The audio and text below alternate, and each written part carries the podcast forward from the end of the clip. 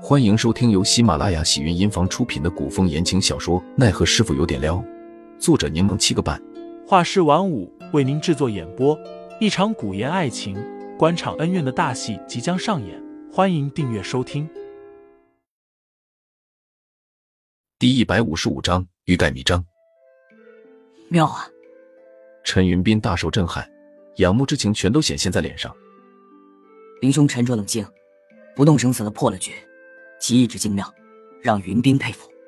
上官飞鹰也笑着说：“林公子棋高一着，飞鹰自愧不如。”陈兄与上官姑娘谬赞了。林寒表面谦虚，却勾唇望向杜潇潇，微微挑眉。杜潇潇冷嗤一声：“瞧他那得意样，又被他装到了。”潇潇，我此次前来，是给你与林公子送请帖的。上官飞鹰看了眼陈云斌。陈云斌忙将怀里的请柬拿出，双手递上。杜潇潇打开看了看，说道：“孙大人请我们去孙府做客。”孙大人。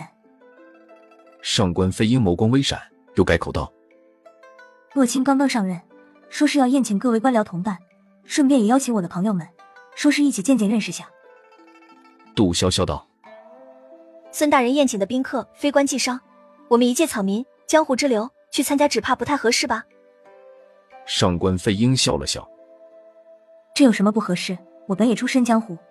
洛青说他从不在意身份之别，我的朋友便是他的朋友，刚好借此机会可以认识你们。杜潇潇对于这种宴会毫无兴趣，但孙诺青宴请的全都是朝堂之内的人，自己倒也可以去看看，说不定会有些收获。而宴会日子定在五日之后。刚好凌寒的身上的毒也全都解了，倒是不用担心应对突发状况。杜潇潇与凌寒互视一眼，便答应了下来。好，那我们到时候一定准时参加。原本以为二人送完帖子就该回去了，可陈云斌却又要在此处用午饭，显然是不准备走了，还说长乐街新开了一家糕点铺子，下午一起去逛逛。杜潇潇有些头疼，好在陈云斌一向听自己的话。他说自己午间想要小憩片刻，不想出门，陈云斌便取消了计划。下午用完饭，陈云斌与凌寒一起交流武学心得，上官飞鹰陪在左右，杜潇潇则直接回屋休息了。杜潇潇让小峰关注凌寒屋内动静，只要陈云斌和上官飞鹰离开，就立即告诉自己。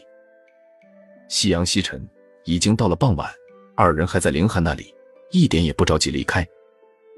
杜潇潇想着自己干脆偷偷出门算了，让小峰守着屋子，就说自己睡着了，不让人过来打扰。刚做好打算，小峰前来通报，说陈云斌兄妹准备离开了。走之前本想过来看看杜潇潇，小峰便说杜潇潇未睡醒，给挡下了。杜潇潇捏了捏小峰的脸，表扬小峰机灵，算着差不多他们二人乘马车离开，这才出了屋子。走到回廊之时。杜潇潇正巧碰见送陈云斌离开归来的凌寒，凌寒上下扫量着杜潇潇，问道：“去哪儿？”杜潇潇嘿嘿的笑笑：“我昨天答应了雪玉，去他那儿吃紫草吧。”凌寒意味不明的哼笑一声，眼底带着几分居高临下的藐视之意：“你下次看人别用这种眼神，知道吗？就好像你面前的人是个傻子，太过高高在上，容易被人打的。”凌寒用鼻音发出一声轻哼，我想我还是能打得过傻子的。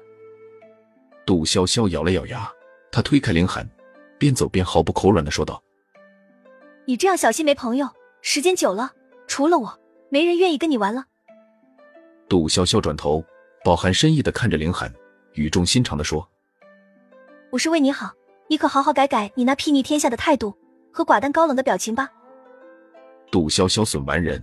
脚底抹油般的快速离开了。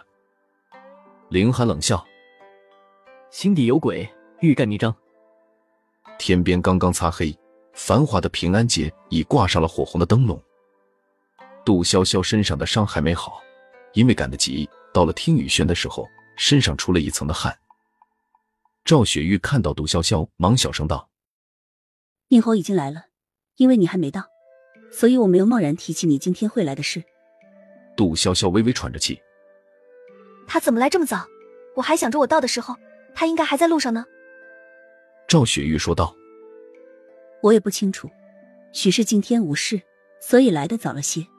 不过没事，现在宁侯正在听曲儿，你准备准备，我一会让人去通报你在听雨轩的事。